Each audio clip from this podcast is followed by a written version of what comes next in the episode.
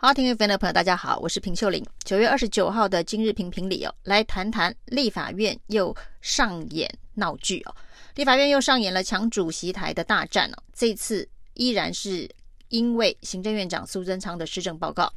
其实这次立法院的议程开议之前呢，朝野就已经协商要先进行两个专案报告。那其中一个是三加十一破口的专案报告，这个真相调查的结果。那果然呢，行政院所拿出来的真相调查报告当中哦，不只是“范云”两个字完全没有提到。对于三加十一是不是防疫破口这件事情呢，依旧是没有会议记录、没有决策过程、没有与会名单哦。那只是陈时中一个人独立决策，而且呢，陈时中认为三加十一跟防疫破口完全没有关系啊。那在两度没有办法专案报告之后呢，国民党团要求要。道歉，苏文昌要先针对八百多条这一波本土疫情所丧失生命的民众来道歉哦。但是呢，在朝野协商之后呢，孙昌的施政报告当中哦，专案报告当中哦，只加了十九个字哦。这十九个字呢，非常的轻描淡写的说，每一条生命的消逝哦，我都感到遗憾与抱歉哦。用这么轻、这么不痛不痒的字句。来对八百多条消失的生命道歉哦，的确，任谁看了都会非常的生气哦。再加上陈时中在立法院非常傲慢的态度，不承认三加十一跟防疫破口有关系。那面对记者提问的时候说呢，这个三加十一跟八百多条的人命又有什么关系哦？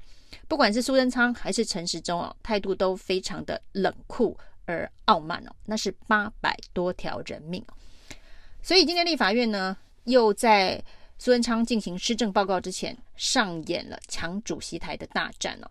那为了要护航苏贞昌，让苏贞昌能够顺利的上台施政报告，民党立委呢，从前一天晚上哦，就彻夜的排队要卡位，要这一个保卫主席台，让苏贞昌能够顺利的施政报告。那有七个立委夜宿立法院。没想到呢，金门的女战神呢，果然是相当的有经验哦，打过八二三炮战的金门。这个女战神陈玉珍哦，在早上五点十八分哦，他知道呢，这个时候呢，大家睡得正熟，于是呢，七个民进党的立委哦，果然呼呼大睡，躺在议场的门口哦。五点十八分，陈玉珍呢卡位，成为第一个七点门一开冲进立法院的立委哦，那当然立刻冲往。主席台哦，那大家笑称呢，这是摸哨成功哦。对金门人来讲哦，这个半夜水鬼上岸是相当有经验的。那摸哨成功之后呢，国民党也冲进了这个议场。当然，在一番人数优势之下，民进党最后还是捍卫了这个备询台，让施贞昌、苏贞昌可以顺利的进行施政报告。不过呢，整场会议非常的混乱哦，苏贞昌也只能在。这个嘈杂的声音当中啊，嘶吼了五十四个字之后哦，匆匆的离场了。然后由立法院的副院长蔡启昌宣布说，苏贞昌的施政报告已经完成了。这嘶吼的这五十四个字当然是没有任何的内容，但是苏贞昌却说这是宪法赋予的职责。那施政报告对于国家来讲非常的重要，施政报告国家需要，那国家需要苏贞昌嘶吼这五十四个字。作为施政报告的程序吗，那为什么要嘶吼五十四个字走完施政报告这个程序哦？因为接下来要审总预算哦，那总预算是政府要花钱，那一定要把总预算通过。于是呢，施政报告变成只是一个过场。所谓的国家需要，恐怕只是民进党要使用总预算需要，那过了这个场。但是整场混战当中，我们可以看到呢，这个。陈玉珍一人当官哦，果然是金门的女战士哦。那民进党当然也有很多女战士啊。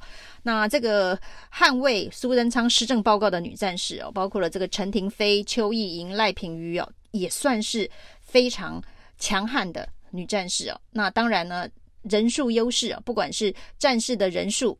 或者是这一个凶狠的程度，民进党其实也不输陈玉珍哦。过去邱意莹踹破法务部大门的事情啊，大家还都还印象深刻。那陈亭妃、赖品妤也都是相当能打，所以呢，最后苏贞昌才能够嘶吼那五十四个字，完成他的施政报告。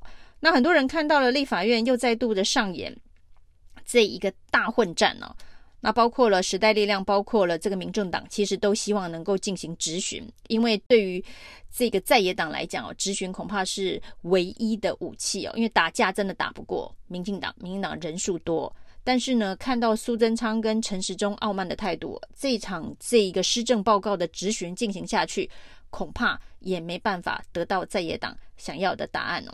这么简单的针对八百多条人命道歉，诚恳的道歉哦，民进党都做不到，陈时中都做不到，孙昌都做不到，用十九个字在专案报告上面想要敷衍过去哦，这十九个字哦。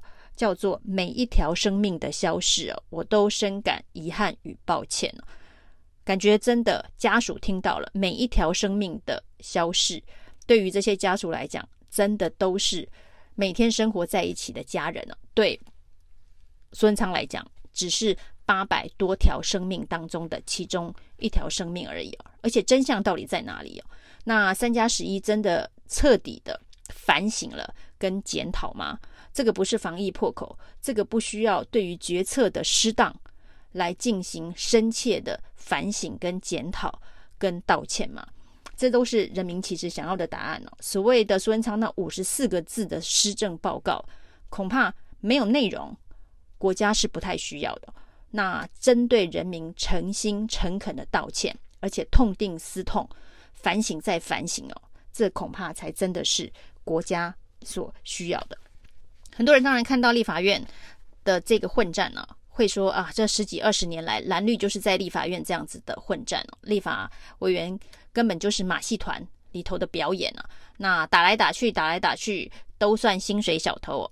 对于呃国家的真正有建设性的地方在什么地方？我觉得很多的民众看了也都会非常的愤怒、但是这样的愤怒能够消失吗？这样的愤怒能够有比较好的一个循环去改善它吗？今天林卓水提出了一个台湾需要的是民主升级啊，对，我觉得民主升级是一个非常不错的用字用词。我们现在的确是民主，行政、立法、司法，大家有经过一定的程序哦，就像今天五十四个字的施政报告。仿佛苏贞昌嘶吼完他的五十四个施政报告，走完了宪法赋予的程序之后，我们的民主就完成了。那这五十四个字的内容是什么？没有人关心哦。这五十四个字对于国家社会的帮助是什么？好像也可以带过，反正只是一个程序哦。那林浊水非常沉痛的呼吁民进党哦。他说呢，民进党最近几次的大胜啊，特别是中央政权的大胜啊，都是因为外在的环境、国际上面的环境哦，对民进党有利哦。不管是芒果干，或者是国际上面这个中美对峙的格局，对于民进党来讲，大环境有利。但是呢，看到这么多的内政施政上面的失败啊，不管是防疫政策里头的疫苗纾困等等，台湾的民主哦，没有因为有力的监督。而往更好的方向走哦，他提出民主升级哦，这四个字哦，的确是蛮切中时弊的。我们的民主的确是需要升级哦。如果民主能够升级，立法院里头就不需要上演这种马戏团的戏码，不需要有人在三更半夜这个立法院抢占位置，就是为了要捍卫主席台，也不需要有人在清晨五点摸哨，也就是希望能够破解。对方的战局哦，在这些战术上面，大家彼此互相的攻击，对国家社会其实不会有什么样子的进步。核心还是回到大家理性问政，不要党派之争哦。那对于现在的这一个防疫的政策，对于现在的疫苗的政策，难道这些民进党立委都没有意见吗？如果有意见的话，大家应该要真的行政立法。之间的关系是互相监督，而不是立法院里头有三分之二的立委是在护航行政权哦。那如果说这样子的话，只要选举当中呢，完全执政的一方哦，就可以为所欲为，那这样子的民主的确是应该要升级哦。这个台独理论大师林卓水哦，这一次对于政府体制哦，对于民进党执政之后所发生的这个民主退步的相关的现象哦。倒是批评的相当中肯。以上是今天的评评理，谢谢收听。谢谢收听，请继续关注好好听 FM，并分享给您的好朋友。